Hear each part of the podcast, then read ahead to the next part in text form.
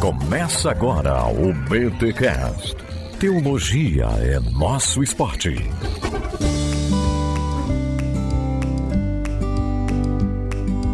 Olá, galera. Começa agora mais um BTcast de número 470. Eu sou o Adriano Alencar, de Brasília, e sou aluno da Escola Bibotalk de Teologia. Eu sou Rodrigo Bibo e, rapaz, ainda bem que eu nunca fui general de guerra, porque eu não ia conseguir fazer aqueles discursos inspiradores. Spartan! Tipo, mano, ia ser muito desmotivacional, a galera ia morrer antes de chegar na batalha. Eu sou o Erlan Tostes e já dizia o poeta: tuas ideias não correspondem aos fatos. Caraca, lembrei de Ralph Emerson. Acho que é esse o nome do cara, né? É, Tem um pensador chamado Ralph Emerson, não tem? Que ele diz o seguinte: tomara, mas é Emerson, alguma coisa é Emerson. O que você faz é tão alto que eu não consigo ouvir o que você está dizendo. Boa. Caraca! Como se tornar um líder servidor. Os princípios de liderança do monge executivo de James Hunter. Cara, eu nunca esqueci dessa frase. Não vivo ela plenamente, mas também, né? Eu decorei o discurso, pelo menos.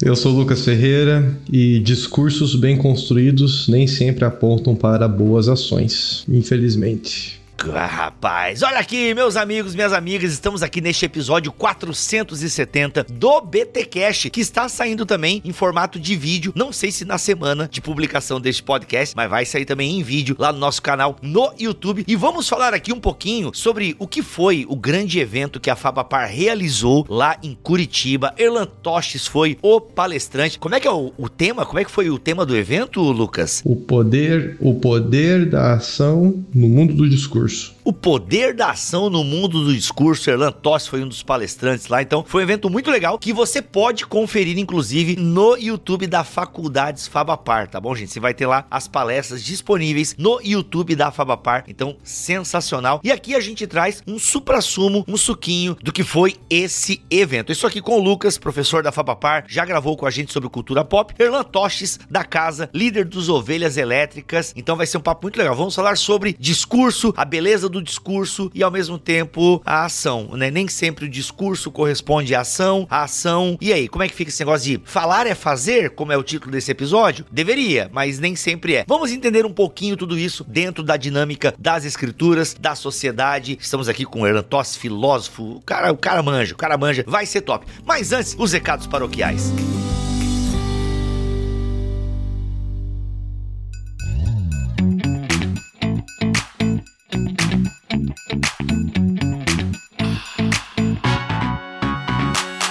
Recados paroquiais dessa semana, galera, a Fabapar é a faculdade onde eu fiz o meu mestrado profissional em teologia e eles estão com as inscrições abertas. Professor Lucas, não sei se você dá aula no mestrado ou ainda tá na graduação, tipo, tá galgando aí a carreira acadêmica na Fabapar, enfim, mas fala um pouquinho pra nós aí como é que é esse mestrado profissional da Fabapar. Galera, presta atenção, porque a gente já tá em outubro e o final do ano tá aí e você precisa se programar pra estudar ano que vem. Maravilha. Ainda não sou professor do mestrado, mas Ó, mas conheço tá- aí. tá no caminho, né? no Tá no caminho. Mas o nosso mestrado profissional em teologia, a gente voltado aí para a área da teologia prática. Temos aí três linhas de pesquisa. Uma das linhas de pesquisa é na área de leitura e interpretação, né, de textos e contextos bíblicos. Uma outra linha na área de teologia e praxis pastoral e comunitária, voltada aí para quem trabalha mais no ministério da de, eh, pregação expositiva, administração eclesiástica e aconselhamento pastoral. E também a, a terceira linha que é espiritualidade,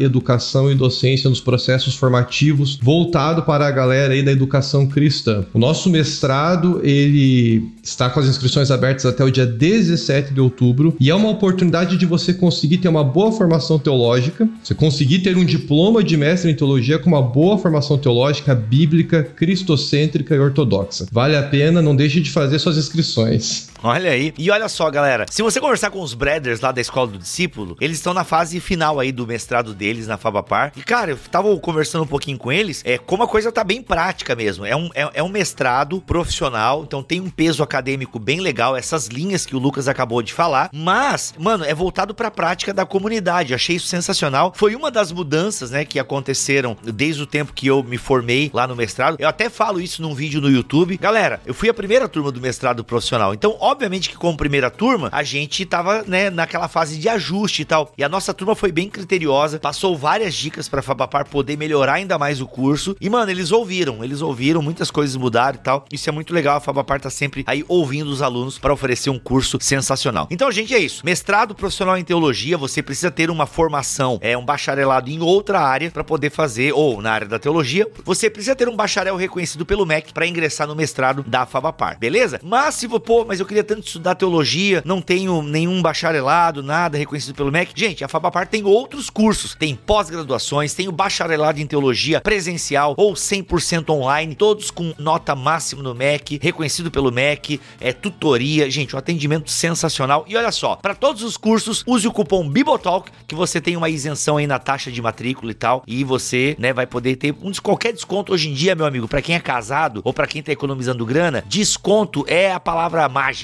Desconto, frete grátis, são palavras que brilham os nossos olhos. Então, aproveita o link do mestrado profissional da Fabapar e da Fabapar, do site geral da Fabapar, estão aqui na descrição deste podcast em bibotalk.com. Por falar em Fabapar, eu gravei um podcast lá também, que é o Praxis Teológica. Ficou muito legal. Eu e o Vercelino, não lembro o primeiro nome dele, acho que é Tiago Vercelino. Tiago Vercelino. Tiago Vercelino. A gente bateu um papo sobre teologia da prosperidade afetiva. Foi bem legal. Então procure aí o Praxis Teológica. Deve ter no canal da Fabapar também, eu imagino. Vai no canal da Fabapar, Spotify, todos esses canais. Todos lá. E você consegue ouvir o nosso Praxis Teológica comigo e o Tiago Vercelino conversando sobre esse tema. Simbora então para mais este podcast aqui em bibotalk.com.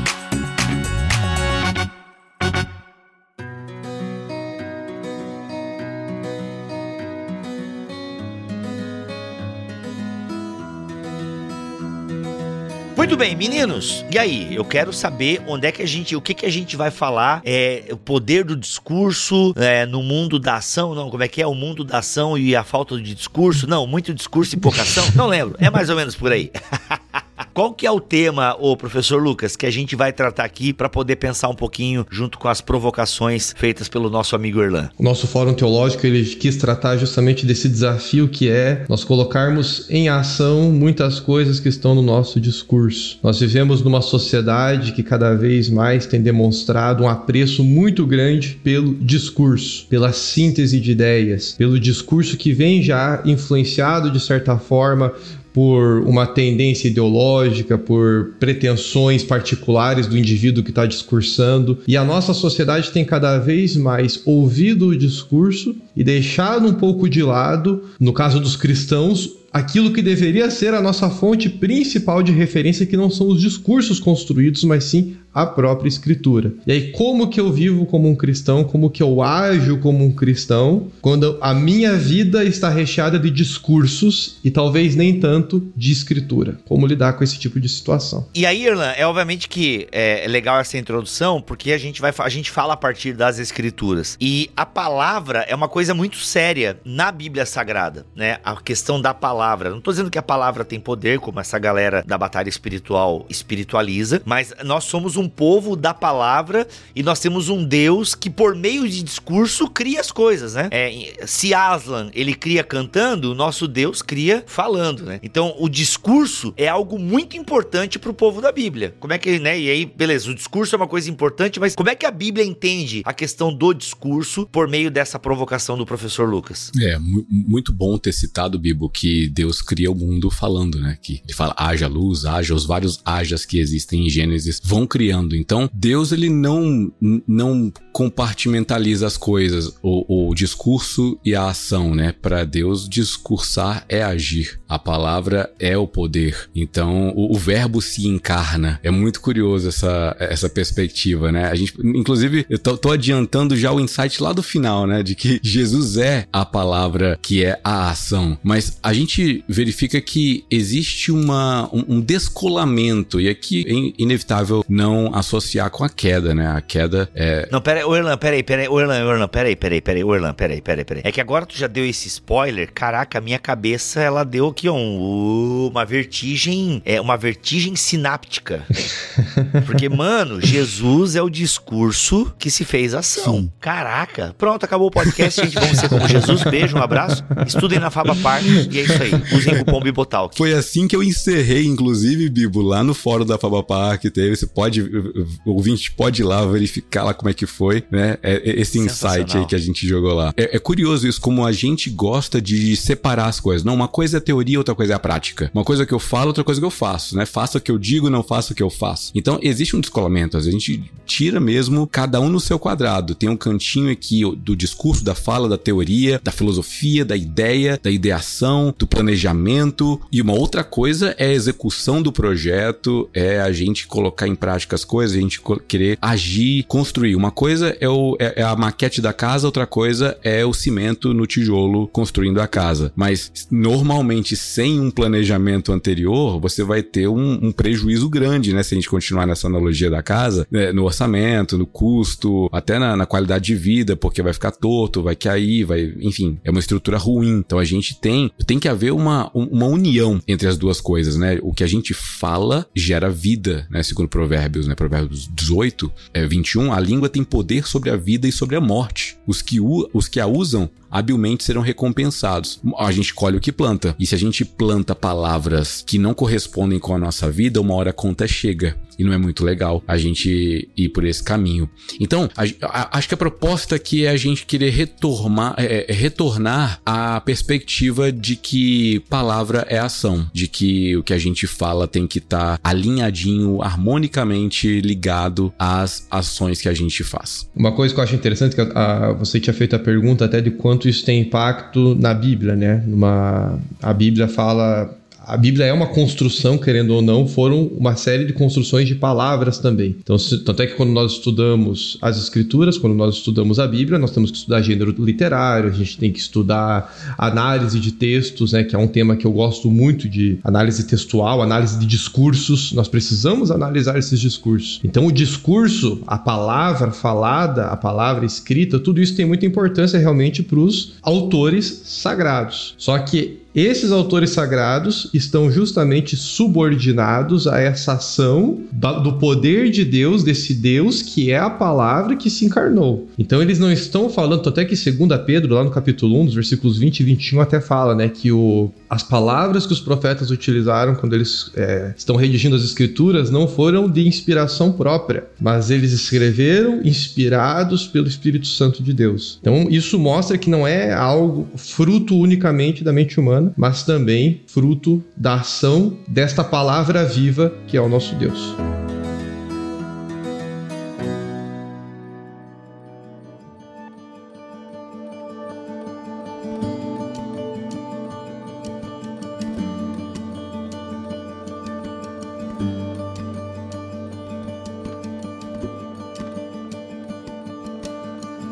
Agora, o Erlan, ele deu aquela provocada do, né, a gente parar de fazer essa separação entre aquilo que falamos e aquilo que fazemos, né, de alguma forma, porque a Bíblia evoca essa ideia, né? Quem tem ouvidos para ouvir, obedeça. A gente já falou isso aqui em vários momentos quando em, explicamos as parábolas aqui uh, em bibotalk.com, né? Essa ideia de, cara, ouvir na mentalidade hebraica era obedecer, porque como é que você não obedece uma coisa que você tem ciência de que é para fazer? A gente em algum momento aqui vai citar Tiago Tiago também, tipo, como é que você pode saber o que é certo? Você sabe o que é certo a fazer e não faz, né? Tipo, Tiago fica, cara, não consigo entender. Mas ao mesmo tempo, Tiago não entende, a gente também ah, somos caídos. A gente, a palavra que vem sobre nós e a palavra que nos instiga, que nos motiva, ela é muito superior à vida e à capacidade de vida que podemos ter aqui na Terra enquanto filhos de Deus, né? Enquanto frutos da ação discursiva desse Deus. Até porque quando Deus fala, Deus age, né? Deus não tem essa polarização, Deus não tem essa ambiguidade. O Deus que fala é o mesmo Deus que age, né? Deus não age sem antes falar e ele, ou seja, Deus ele age e Deus fala é a mesma coisa, né? Porque o nosso Deus é logos, enfim, aquilo e, e o plot twist que o Orlan já deu no começo ali. Então assim, mas a gente ao mesmo tempo talvez tenha que ter essa consciência de que o nosso discurso ele às vezes ele é maior que a nossa vida. E aqui eu sei que a gente tem é que eu quero eu quero separar também os fariseus de um cristão, né, e de um eu quero separar o hipócrita de um cristão sincero. Porque existe o hipócrita, né, o, o, ou o fariseu, é aquele que fala uma coisa e age de outra. Só que ao mesmo tempo eu tenho Pedro, né? O Pedro, um grande líder da igreja primitiva,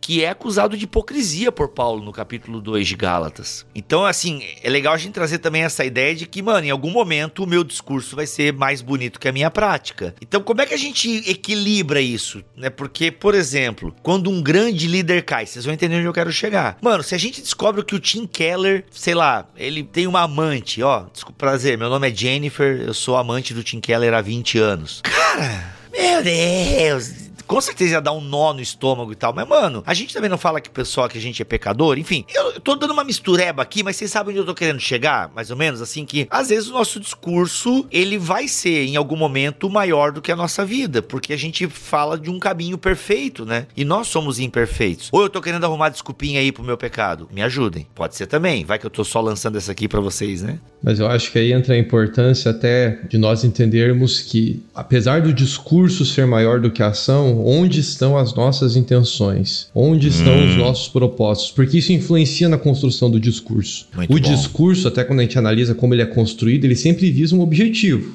Então, eu estou discursando com um propósito. Eu quero alcançar alguém, eu quero falar de alguém e quero que de alguma forma isso se torne uma ação real. Uhum. Qual é a intenção por trás disso, né? É, eu quando vou na minha comunidade de fé, por exemplo, fazer uma pre preguei inclusive domingo agora na minha comunidade local. Então, quando eu prego, muitas vezes o que eu estou pregando são desafios que eu vivo na minha vida pessoal. Então, eu não prego para me exaltar, eu prego justamente para mostrar, olha aqui minha dificuldade. A dificuldade que Paulo registra, inclusive lá em Romanos 7, né?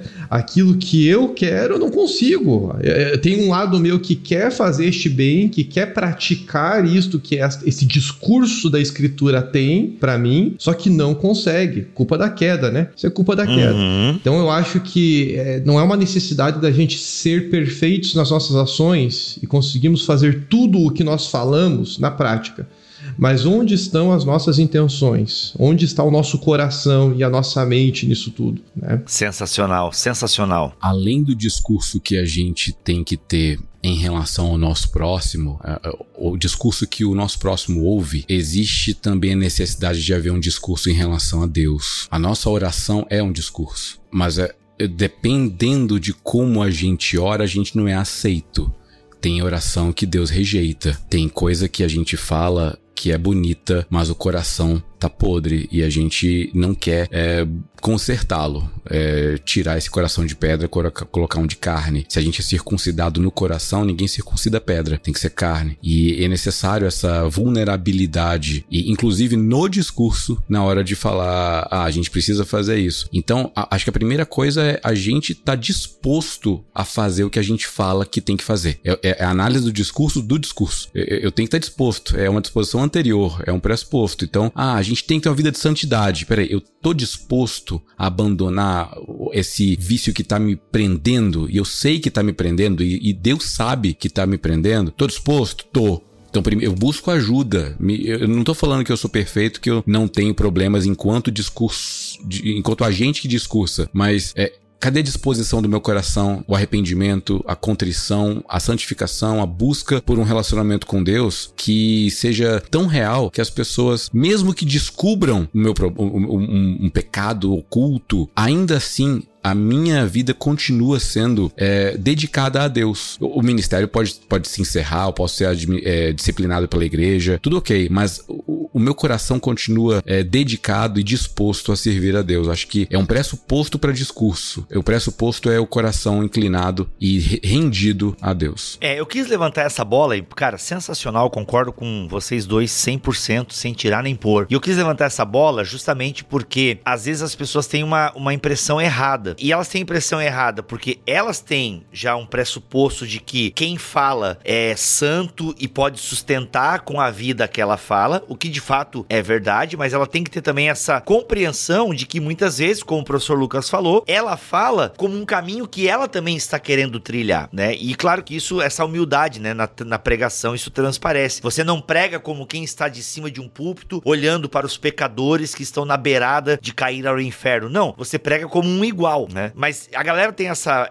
essa ideia porque tem pregadores que às vezes se colocam mesmo nesse lugar do super discurso e tipo, não, e eu sou assim, e você e toda hora o cara se usa como exemplo, né? Ou a mulher se usa como exemplo, enfim. E isso é extremamente problemático porque às vezes a gente se coloca num lugar mesmo de super-homem, de super-mulher. Né? Então eu quis levantar essa bola para as pessoas terem é, aquela ideia de que, cara, o discurso ele tem que ser mais bonito que a nossa vida em última análise, porque a gente prega coisas, sabe, superiores. Mas obviamente, como o Erlan bem pontuou, o meu coração está inclinado para esse caminho superior e não é um mero discurso que eu aponto para o caminho superior, mas intencionalmente eu tô caminhando para outro lado e tal. Que daí é o hipócrita é, inveterado, não? Como é que é? O hipócrita já na alma, né? No coração. Diferente de uma atitude hipócrita que qualquer cristão pode ter, assim como Pedro teve, assim como eu e você já tivemos em algum momento. É uma coisa interessante, Bill, até vinculando com a questão, o exemplo que você deu do Tim Keller, né? Quando a gente tem essa atitude de humildade no púlpito e não essa atitude autoritária, a própria queda, eventualmente, não vai causar um escândalo talvez tão grande na comunidade. Porque você veja só, o coração da comunidade não está voltado para o líder autoritário que tem que ser perfeito, está voltado para Deus, aquele que é a palavra e consegue cumprir a sua palavra em todos os momentos. Nem é saudável o coração estar voltado para quem está dando o discurso, porque quem está dando o discurso é falho. Paulo era falho. Eu estou falando aqui de um apóstolo e autor inspirado, mas que nós vemos nos próprios relatos de Atos e das cartas que ele escreveu algumas falhas dele que foram apontadas ali para nós e que tornam inclusive Paulo um ser humano e não um, um ser extraterrestre. O discurso dele é um discurso válido? É lógico que é. A mensagem dele é válida? É lógico que é. Eventualmente algum líder que sofra alguma queda qualquer que seja. Isso quer dizer que tudo que ele já falou, tudo que ele já ensinou, tudo que ele já viveu vai ser jogado fora. Esse é um dos grandes problemas também dos discursos, né? E quando a gente é, canoniza ou coloca num posto de ídolo as pessoas que dão esses discursos, isso é um problema muito sério, né? Porque o único Deus da nossa vida, independente dos discursos que nós ouvimos, o único Deus tem que ser o Deus das Escrituras, e só. Não importa o que acontece com os homens que falam desse Deus, permanece sendo o Deus das Escrituras o nosso fundamento e a nossa fundamentação principal.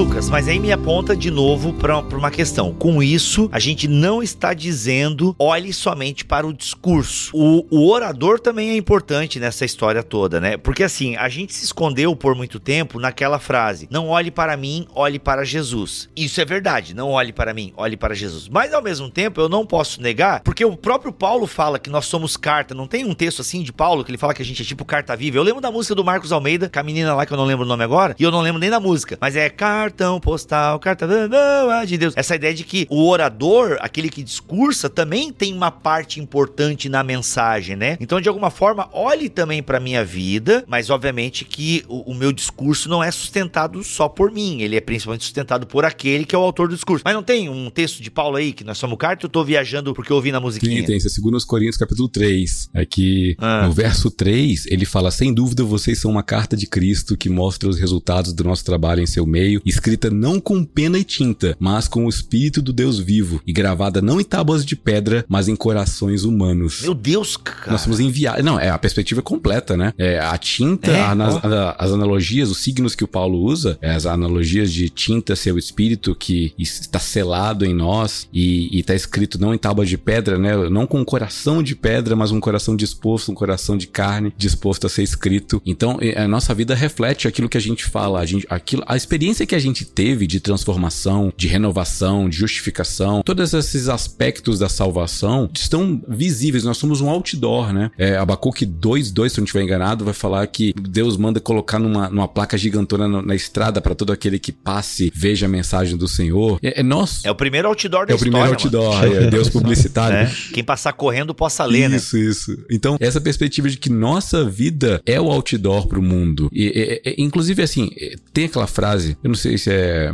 São Francisco de Assis, que é prega o evangelho o tempo todo, se necessário use palavras. É, que eu- ela, ela é bem co- co- complicada, né? Porque. O Tim Keller não gosta dessa frase é, não. Ela é espinhosa, né? Ela, ela, ela é uma, ela é uma rosa. Ela é muito bonita, mas tem espinhos. Porque é, a gente tem que usar palavras, a gente tem que se comunicar, a gente tem que usar da linguística, da fonética, dos elementos do discurso também. Mas nossa vida também é, é, é uma, é uma forma de, de comunicar o evangelho, né? Comunicar essa verdade que nós falamos, que nós cremos, mas também existe essa fé visível, ou, ou audível, essa fé audível nas palavras e a fé visível nas ações. Então, a coisa que me incomoda é o seguinte: que às vezes a gente eh, tem uma vergonha de falar das coisas de Deus ou da igreja. É, e, e- assim, na, moder- na modernidade tá muito comum essa ideia de que a gente não precisa ficar pregando, a gente tem que se relacionar, a gente tem que demonstrar o amor, mostrar o fruto do espírito, e as pessoas vão vendo, e com o tempo a gente vai se relacionando, as pessoas vão se interessando. Aí, eventualmente, acontece algum evento, algum convite, ela vai, ela conhece Jesus, tal, tal, tal. Cara, mas se Cristo e, e- e a, a experiência do Espírito Santo é, é algo tão maravilhoso na minha vida, por que que o episódio de ontem do Anéis de Poder eu chego no trabalho e começo a conversar com o pessoal, sabe? A mensagem que transforma a minha vida e ela é suprema para todas as pessoas do universo não pode ser compartilhada numa naturalidade também, entendeu? Não, não precisa ser o cara chato que fica falando de, oh, Jesus te ama, oh, oh, Jesus vai pro inferno. Não, é um tipo de coisa assim que não, é- não tem um pingo de sabedoria. Mas sabe, compartilhar com amigos, do, tá aqui conver- trabalhando, despachando aqui um processo, de repente, cara, ontem ouvi- o pastor falou uma mensagem tão bonita, cara. Me tocou tão bonito. Eu comecei a eu lacrimejei ali, foi muito bonito. A gente, não sei, na, na experiência de vocês ou de quem tá ouvindo, mas é raro eu ver, eu ver isso, tipo de, de, de conversa assim, a não ser quando é crente com crente. Aí, opa, aí a gente tem uma, uma, uma- um aval pra poder conversar sobre isso. Mas a gente, sei lá, eu vejo um- um- uma resistência pra come- conversar com, com um não crente, né? Sobre, sobre assuntos que são muito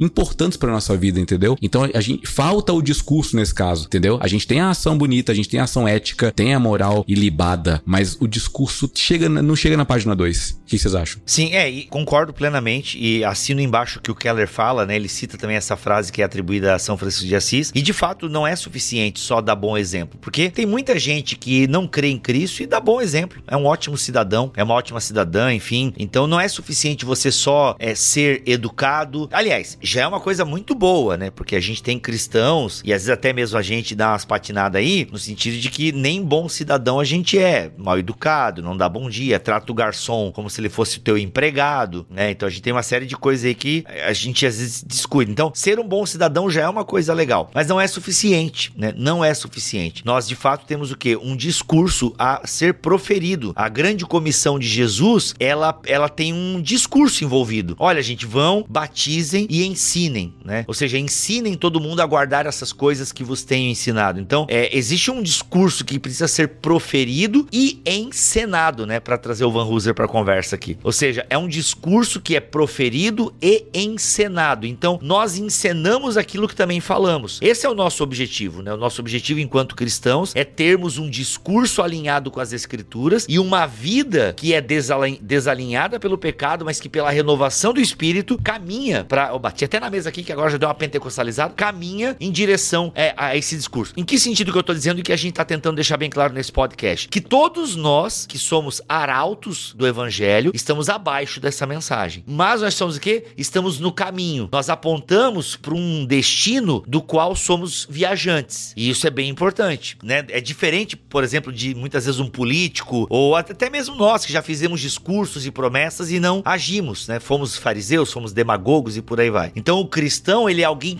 comprometido com essa mensagem que ele anuncia, por quê? Porque ele coloca a própria vida nessa mensagem que ele tá seguindo. E sobre isso que o Orlan falou de nós não compartilharmos, eu tenho muito esse texto de Pedro, né, cara? 1 Pedro 2, 9, se não me falha a memória, que nós precisamos anunciar as grandezas, né, daquele que nos tirou das trevas para sua maravilhosa luz. Ou seja, falta maravilhamento com a mensagem do evangelho. Então, acho que às vezes a gente tem muitas pessoas tiveram uma vida até meio certinha e tal, e nunca sofreram aquele impacto de ter um grande pecado perdoado, sabe? Não tô dizendo que você precisa agora lá fazer uma coisa terrível para sentir o perdão de Deus, mas pelo menos assim, Senhor, eu sempre tive uma vida muito de boa, sabe? Olha, o máximo que eu fiz foi fumar um gudan na minha adolescência e beber uma fantaúva escondida dos meus pais e tal. Beleza, você pode ter uma vida assim com poucos deslizes morais, por assim dizer. Mas meu, que o Senhor, né, ore a Deus para ele te trazer a clareza e a profundidade do seu pecado, é, a razão que fez Jesus Cristo morrer pendurado na cruz, para que você possa ter esse maravilhamento. E aí você pode continuar sendo uma pessoa educada, polida, bacaninha, gente boa, mas que passa a ter também agora um discurso, né, desse maravilhamento do que aconteceu na sua vida e esse efeito do evangelho em você, né? Gostaria de reforçar também essa questão do discurso e da ação caminharem juntos. O texto de Paulo lá em Romanos, Paulo ele diz para nós assim que a fé vem pelo ouvir e o ouvir da palavra de Deus, ou seja, tem que ter palavra falada, porque se eu só praticar algo, corre o risco de eu virar o, o ídolo.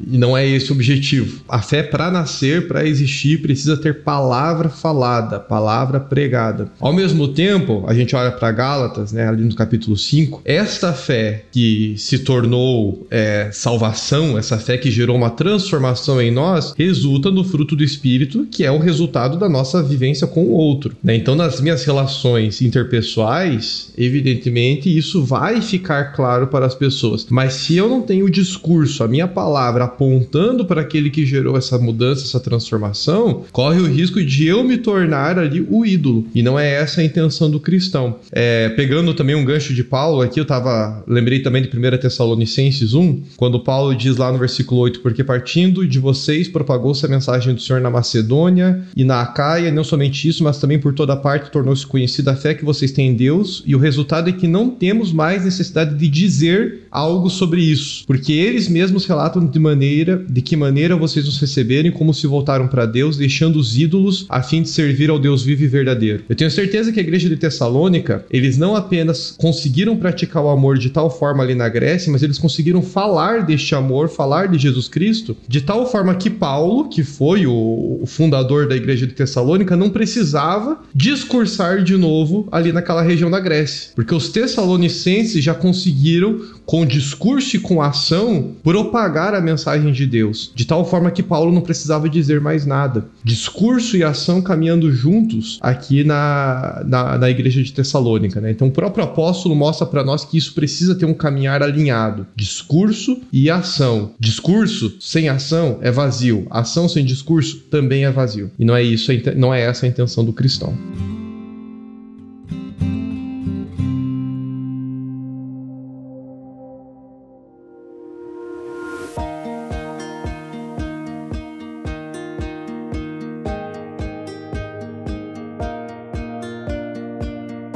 É, a gente chega agora no terço final do podcast. Se isso aqui fosse um, um filme, que a gente já tava no, no, no final com a, com a música é, do Mad Max aqui com o pessoal nos carros no meio da guerra. O, o terço final aqui já puxando o encerramento. E, e a grande questão. Witness! Witness, brothers! Witness! Então, a grande. Aliás, Oi. pô, desculpa, eu lembrei do. Pô, que foi trazer esse filmaço. Pra mim, um dos melhores filmes de ação do século XXI, Mad Max. Eu achei sensacional. E, e eles berram, né? Witness. É, witness, Witness me, me. brothers! É Isso. tipo, testemunho me. comigo. Isso. E, e, cara, isso é muito louco porque é um discurso que tá apontando pra uma ação, né? Uhum. Que, cara, é loucura, não faça isso em casa. Mas é, é, é bacana. Olha o gancho aí, olha o gancho aí. Olha o gancho aí. No, o pessoal do Ministério de Louvor não pode ouvir isso aqui, não, porque tinha uma guitarra atacando fogo, né? Na, na frente dos carros, na frente do caminhão. Sensacional, sensacional. o foco aqui é como a gente pode levar agora um discurso que ajude as pessoas que estão ouvindo a praticar uma forma alinhada entre o próprio discurso e a ação, ou pelo menos a fé que eles confessam com a boca e a fé e, e- e a fé que move o coração para para praxis, né? É, eu acredito que a gente pode ir pelo caminho do amor. É, o, o amor primeiramente a Deus. Porque se eu amo a Deus, eu quero fazer aquilo que o agrada.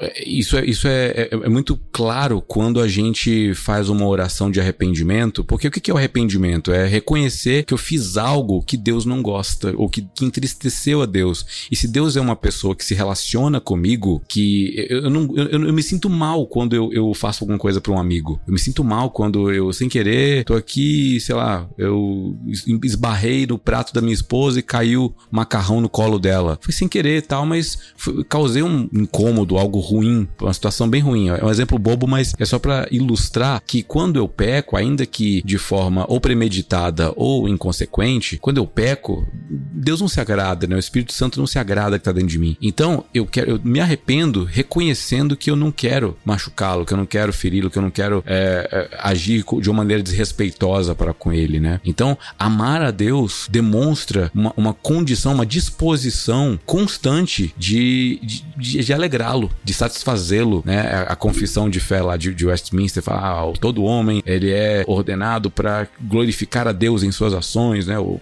enfim, alguma coisa assim. Não sou presbiteriano, mas a gente vê que é uma disposição que é anterior a ação, a emoção, a razão, a, a prática, o discurso, é a disposição do coração. Então, tendo um coração contrito, o Senhor se agrada. Tendo um coração que está disposto a servi-lo, a amá-lo, o Senhor se agrada. E isso se manifesta agora de forma externa, quando o outro se relaciona comigo. Então, as ações que eu faço para o outro são para agradar a Deus, glorificar a Deus, mas também para ajudar e servir o meu próximo. A, a grande lição do, do, do, samaritano. Eu fui numa. É, é, só um parênteses eu fui numa, numa igreja aqui em Brasília, onde o Kenner Terra veio pregar, e eu fui lá ver ele pessoalmente.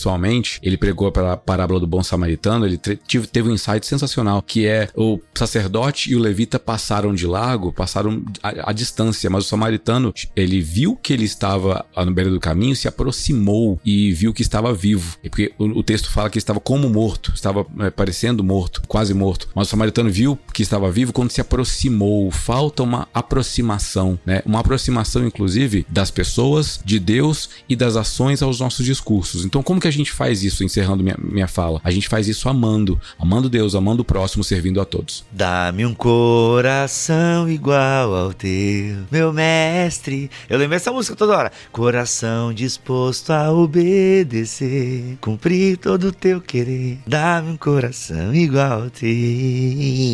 Muito bom. Não, esse aí foi o, o encerramento da sua fala e o encerramento deste podcast aqui. Lembrando que você pode conferir a fala completa do Erlan e do, do evento de forma geral, promovido pela Fabapar, tá bom? Esse é um seminário, esqueci o nome agora do evento, é um, é um congresso, fórum, fórum é mais chique, um fórum teológico aí, promovido então pelo bacharelado, certo, Lucas, que você tá envolvido aí? Olha, é o Fórum de Teologia promovido pelo bacharelado, tem lá no canal da Fabapar do YouTube, você pode conferir então aí muito mais coisas dentro dessa temática. Lembrando que este podcast chegou até você graças a Fabapar, Faculdades Batistas do Paraná, que tem um mestrado profissional que estão com as vagas abertas, aí as inscrições abertas, bacharelado em teologia, mais de sete cursos em pós-graduação. Então tem muita coisa legal para você se aperfeiçoar no campo da teologia com a Faculdades Batistas do Paraná. Não, é Batista, é que esse, esse, plural no faculdades me confunde todo. É Faculdades Batista do Paraná, a Fabapar. Lucas é professor lá e você pode estudar no bacharel com Lucas, você pode fazer o mestrado, você tem a pós-graduação, tem muita coisa boa. Com certeza o ano de 2024 pode ser marcado na sua vida com um estudo teológico reconhecido pelo MEC de qualidade, comprometido com a igreja local e com o reino de Deus.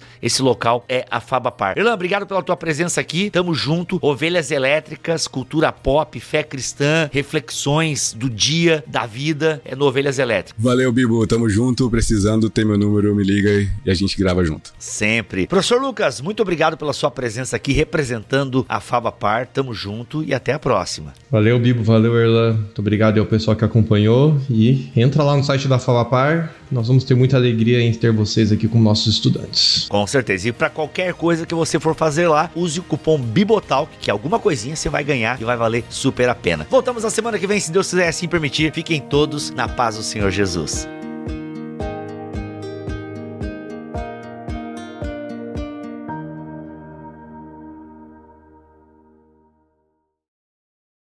Este podcast foi editado por Bibotalk Produções.